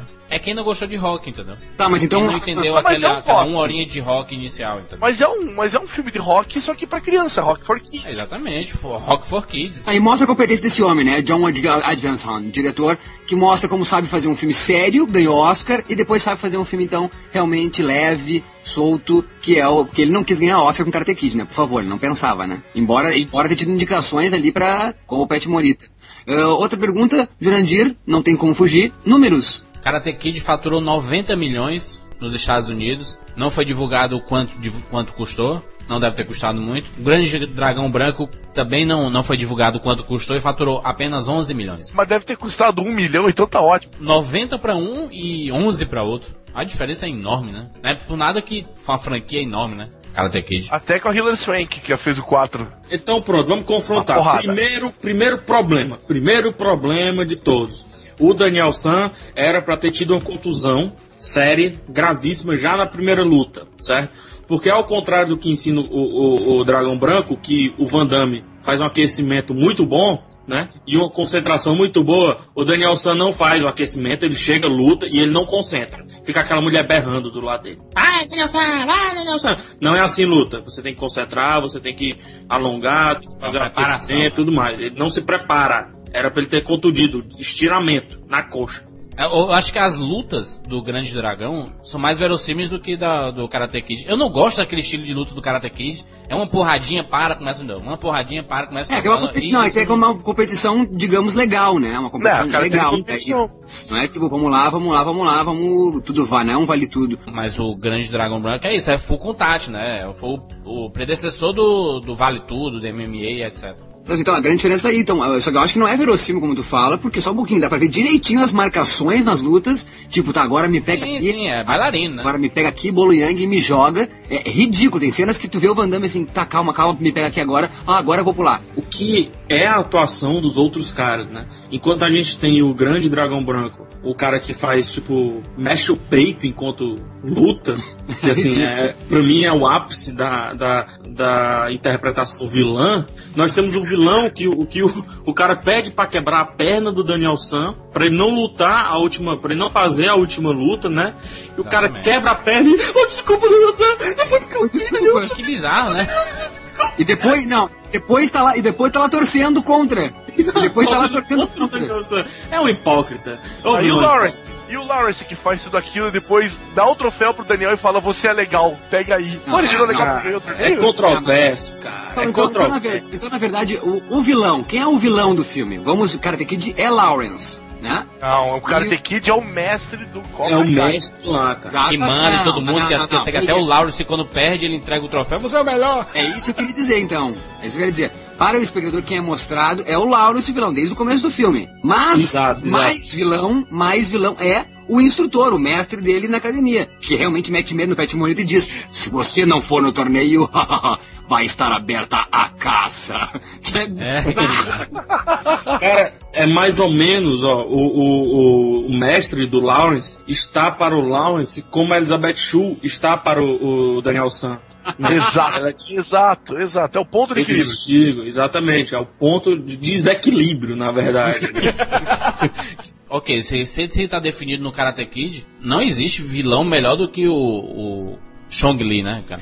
Mas aí essa é a questão, cara. O Chong Li é o estereótipo bem feito do vilão, porque é aquele cara que quer bater, ele quer ganhar, ele quer mexer os peitos, cara. Quer matar, quer matar. Quer matar, exatamente. o cara coloca finisher. esse cara de cara. psicopata dele, cara. A única cara, a única cara menos psicopata ele faz, que é daí de apavorado, é quando o Van Damme dá um murro no saco do outro, que ele pensa, Sim. ah, imagina se fosse em mim. Que cena espetacular. Todo mundo queria fazer isso, só que ninguém conseguia abrir as pernas como. É, você fala isso porque você não estudou. Agora cabe aqui um momento para eu xingar uma pessoa, um colega meu, que ele achava que era o Van Damme e que eu tinha que ser aquele gordo do filme. E ele Nossa. ficou me provocando a sexta série inteira, senhor Jorge Valdemar Celestre. Eu não esqueci Morra. de você. Você me encheu de porrada naquela época e depois, por causa de você, fui treinar. Muito obrigado. Senhor Giorgio, está aberta a caça. Como diria Li, você é o próximo. Ou então, como é que é que ele fala? Você quebrou meu recorde, agora eu vou quebrar você. E ele aponta pra faixa, cara. Eles esqueceram de colocar a cena da faixa amarrada no pé do cara, né? Interessante que depois esse filme virou outro filme do Van Damme. Eu tô lembrando agora. Como é que é aquele lá do Desafio Mortal, né? Que, que é, é só, tem várias lutas diferentes. Também tem o cara da capoeira, o cara do tigre. Que, o cara do tigre é engraçado que eles ficam assistindo ele. Tigre, cobra, gavião. É o Kung Fu Panda, é o Kung Fu Panda. Eles ficam mó, mó... Quem, quem- quem é que teve o melhor começo? O melhor começo de história, assim, que te colocou lá e.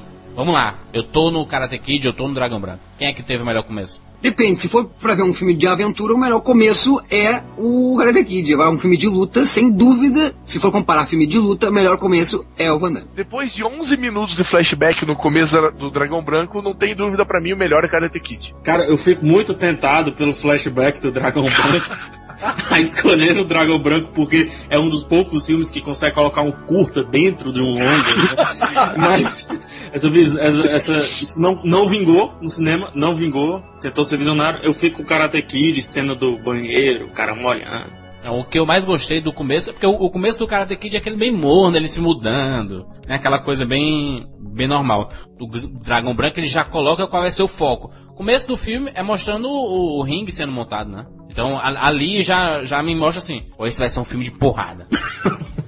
então foi o que, eu mais, o que mais me interessou foi isso. Então eu fico mesmo com o Dragão Branco. A melhor história. Quem é que teve a, melhor história, Maurício? Eu acho o melhor roteiro Karate Kid. O, o Dragão Branco é um absurdo o roteiro desse filme. Modeste. O do- Grande Dragão Branco teve história? Não é só a porrada? Karate Kid, claro. Rafael. Fico tentado a escolher Dragão Branco por ser uma história baseada em fatos reais, tá entendendo? Exato, palmas. Mas eu, eu trago para Karate Kid, pé de porita, plantinhas, mosca pega com hashi. Sensacional. Daniel San, Daniel San. É Daniel San, sério. Eu fico também com o Karate Kid, é impressionante a, a construção do personagem, do final lá, o torneio, é beleza, é a conclusão do filme, mas Consequência. o sentimento do mestre com o aluno, sabe? A forma de ensino, to- toda a teoria oriental, então é, é isso é muito mais atrativo, né? E agora vem a melhor parte, atuações.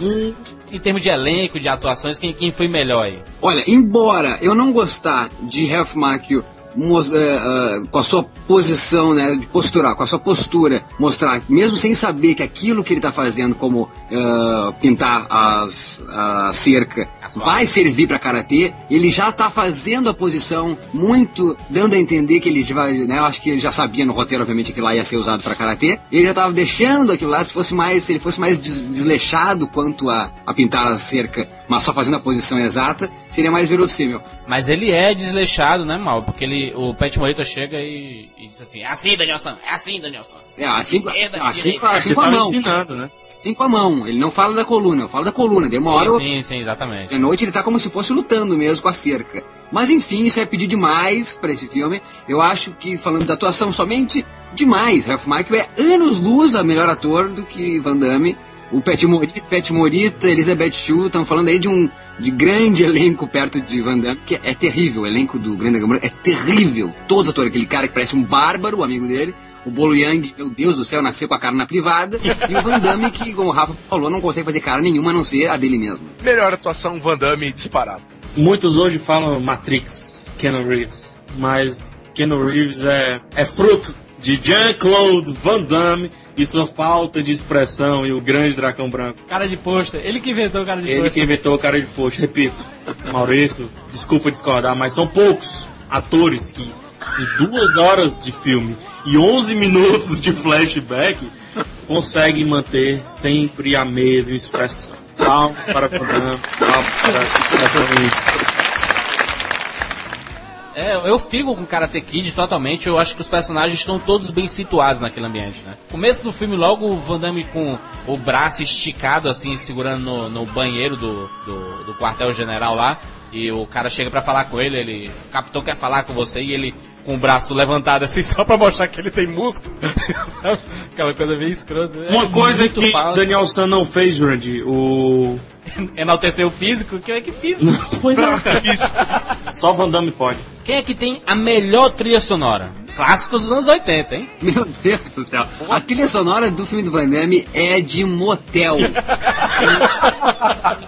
Eu não posso dizer nada. Pô, Bill Conte na trilha de, de Karate Kid. A cena final remete tudo. É o golpe da garça. E ele dá o golpe pá demais. Bill Conte. Karate Kid. Sacanagem, pô, eu sou fãzaço do, do, do rock. E um dos maiores elementos de rock é a trilha sonora de Bill Conte. Então você pega a trilha sonora do Karate Kid, ele pegou. É legal pra quem conhece um pouco de música oriental, você pega muita referência de Kitaro, que é um instrumentista japonês. E você tem muito de Kitaro nessa trilha sonora também, influenciou Bill Conte, assim. Ele fez todo um trabalho pra isso. A do Van Damme é de musiquinha lá do B mesmo, rádio FM Brega. Não tem. Karate Kid. Karate Kid, unanimidade, não precisa nem voltar, Jurandir. É verdade, Karate Kid espetacular. Glory of Love, que é do Karate Kid, do Karate Kid 2, ela acabou se tornando o tema da franquia Karate Kid, né? Em termos de luta, na sua proposta, qual que se sai melhor? Não tem como negar que, que é legal ver aquelas caras de Bolo Yang, Bolo Yang cruel, quebrando a, né, a coluna do outro, ou o, chute, o, o soco no saco que o Van Damme dá fazendo aquele espacato, mas não tem como tirar da cabeça o ícone que é o golpe da garça de, Van, de Daniel San no final de Karate Kid. É ele, é T, Matrix, né? Isso é, é cara de cinema, né, cara? É, ou popzão, né? O cinema hollywoodiano consegue construir muito bem isso e eu fico com Karate Kid. Em homenagem a todos os tombos, os pacotes que eu tomei tentando dar o golpe da garça, Karate Kid. Não tem uma criança que assistiu isso que não tentou dar o golpe da garça. Jean-Claude Van Damme pode estar preparado para tudo. Lutar cego, com pauzinho, lutar com pessoas que mexem no peito. Mas não para o golpe da garça. Nunca, não jamais. para o golpe da garça. Nunca. Jamais. Karate Kid. Eu fico com o Grande Dragão Branco. Eu sempre fui muito fã de, de jogos de artes marciais. Eu sei que Mortal Kombat foi fruto de O Grande Dragão Branco, porque é muito parecido. Inclusive o Chong Li inventou o Finisher, que é justamente matar o cara depois do, da, da luta. Existe toda a cultura oriental que, que remete ao Karatê. Mas eu gosto de ver a porrada, cara. E a porrada ali é muito legal. O cara dá uma porrada no Van Damme, o Van Damme começa a sangrar. O Van Damme dá uma porrada no gordão. E depois, em câmera lenta, ele dá um murro de mão aberta, assim. Ele vai ganhar um Oscar por essa Ah, ah, em, em, em termos de, de popularidade, quem, quem é que se deu melhor? Dragão Branco ou Karate Kid? Em termos assim de pop. Esse, esse é o clássico, esse é o, o grande, a grande referência? Eu acho que Van Damme ficou conhecido como a referência de filmes de luta. E Karate Kid ficou a referência do golpe da garça. Olha, eu acho que como referência, o, o vamos colocar no seguinte aspecto. O Grande Dragão Branco virou uma referência pro, pra quem é da década de 90. O Karate Kid vai continuar mesmo depois. Eu acho que ainda hoje a molecada assiste Karate Kid. Eu acho que o Karate Kid é um filme muito mais perene. Então, Pô, só um pouquinho, só um pouquinho, só um pouquinho. Desculpa interromper tua, tua, tua, tuas palavras, mas só um pouquinho. Van Damme existe ainda. Mas você, mas você pega a molecada de hoje, quem assistiu o Dragão Branco? Não, mas essa é a diferença que, ó, que eu falei, que na minha opinião foi essa. Que o, o, grande, o Grande Dragão Branco fica o, fo o, foco na popularidade do ator, que daí pode morrer porque o ator tem vida, ele vai ao longo e pode fazer cada vez mais desastres.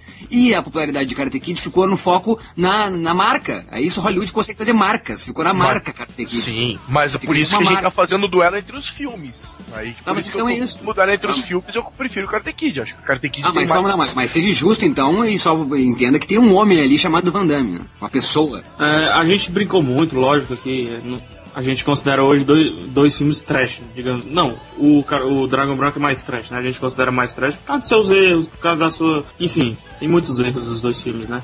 Mas a gente não pode deixar que são clássicos. Se a, a gente chegou a desrespeitar os fãs de algum desses filmes, peço desculpas, mas são dois clássicos. Mas acho que que ninguém desrespeita Dragão Branco. Todo mundo E se, a gente, e se a gente tá fazendo um cast justamente com os dois sobre luta, a gente podia estar fazendo com esse Ogback, com não sei o que, com não sei o que, mas a gente tá Karate fa- Kid Street- versus Street Fighter, por exemplo. Exato, mas a gente tá Nossa. fazendo com os dois clássicos, cara. Isso é que é importante. Os dois, não importa. O, o- o Van Damme com o seu dragão branco e tudo, é um clássico, é um tipo de filme.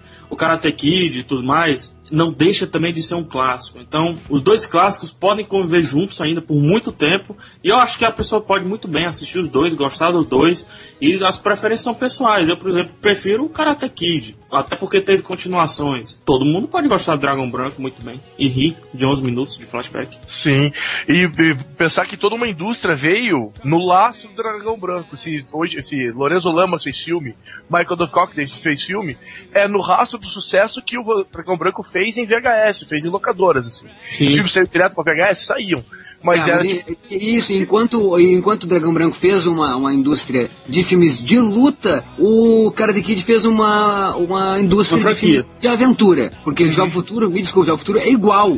Tira o DeLorean, tá ali o Pat Morita é Doc Brown, e Karate Kid, o Daniel San é o Mark McFly. Você quer ir mais longe, Mal? Se você tirar o, Daniel Larusso, colocar o Luke Skywalker, se tirar o, o Pat Morita e colocar o Yoda, é praticamente a mesma coisa também o Não, caminho mas, do veio- mas, mas é que veio antes o Guerra nas Estrelas, né? Eu quero falar que depois fez escola. Karate Kid fez Sim, escola sim. desse filme de aventura, onde tem o menininho, onde tem a mocinha, até porque o Futuro tem a mesma mulher ainda, né? E vamos lá pro melhor final. Quem conclui melhor a história? Karate Kid ou o Grande Dragão Branco? Olha, pra mim final é final, é final, não é os 15 minutos finais, é o final do filme, é o final do filme. E o final do filme, eu fico tentado, vou usar as palavras de Rafa, é, eu fico tentado, porque é uma das poucas vezes que o Whittaker fala com mais, né, autenticidade no filme, ele tem, né, autonomia no filme, e ele diz ainda, you're a pain in the ass, ele fala. Eu acho do caralho essa cena do Whittaker fazendo brincadeira. aí. Vale ainda falar que o final é bacana ver o Forrest, que o filme inteiro faz cara de bunda pro Van Damme, nessa hora ele tá torcendo pro Van Damme. Exato, cara. Muito bom. Mas, mas eu prefiro o final de Karate Kid, que temos o golpe da garça, pá, dá no queixo, o outro vem, dá o troféu, você é o melhor, e daí congela na cara de Pat Morita, que sim é a estrela de Karate Kid. Pau- assino embaixo do que o Mal falou, só dou um detalhezinho. Fizeram um paralelo desse final com o final de Rock? É bem parecidinho, assim. Vocês pegarem o final e... É o mesmo diretor, É o mesmo né? O diretor. cara é a mesma coisa. Sim.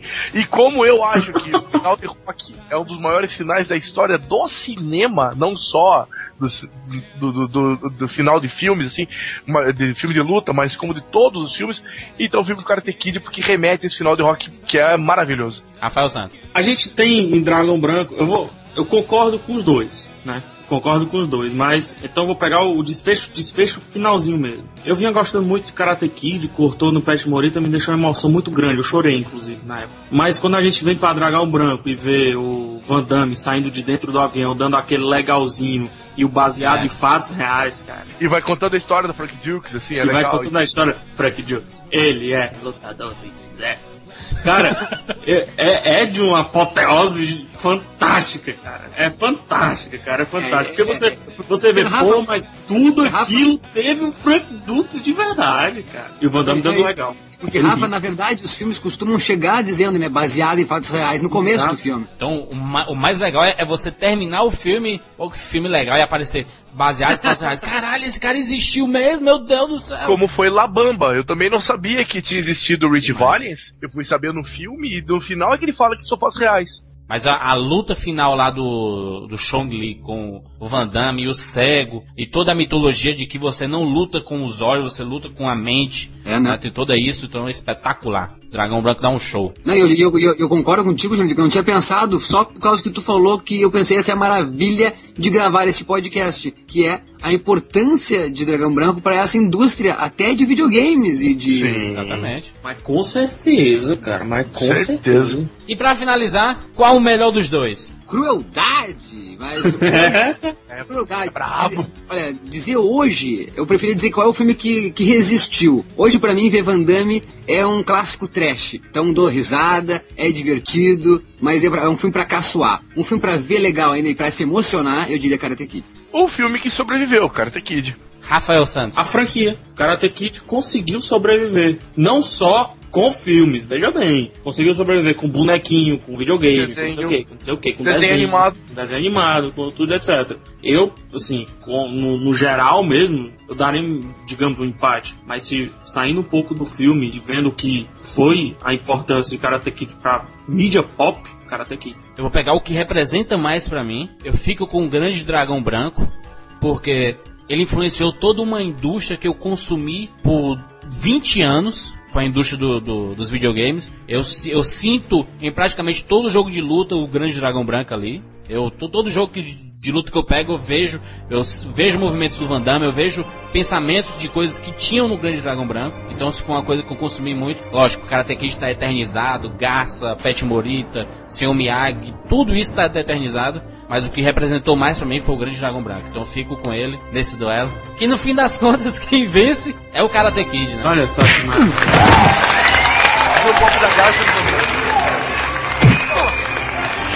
Tem aqui a enquete embaixo, vote no que você achar melhor. Decido, hein? Assista novamente pra poder decidir legal. Conte suas histórias, né? Se você foi zombado na escola, você deu pau em quem? Você já brigou? Deu soco na cara de quem? Conte suas histórias. Esses filmes aí vocês relembraram, vocês já fizeram o golpe da garça. Quem não fez, né? Tentou fazer abertura total e rasgou a virilha. Fechou, fechou. Até semana que vem. Tchau.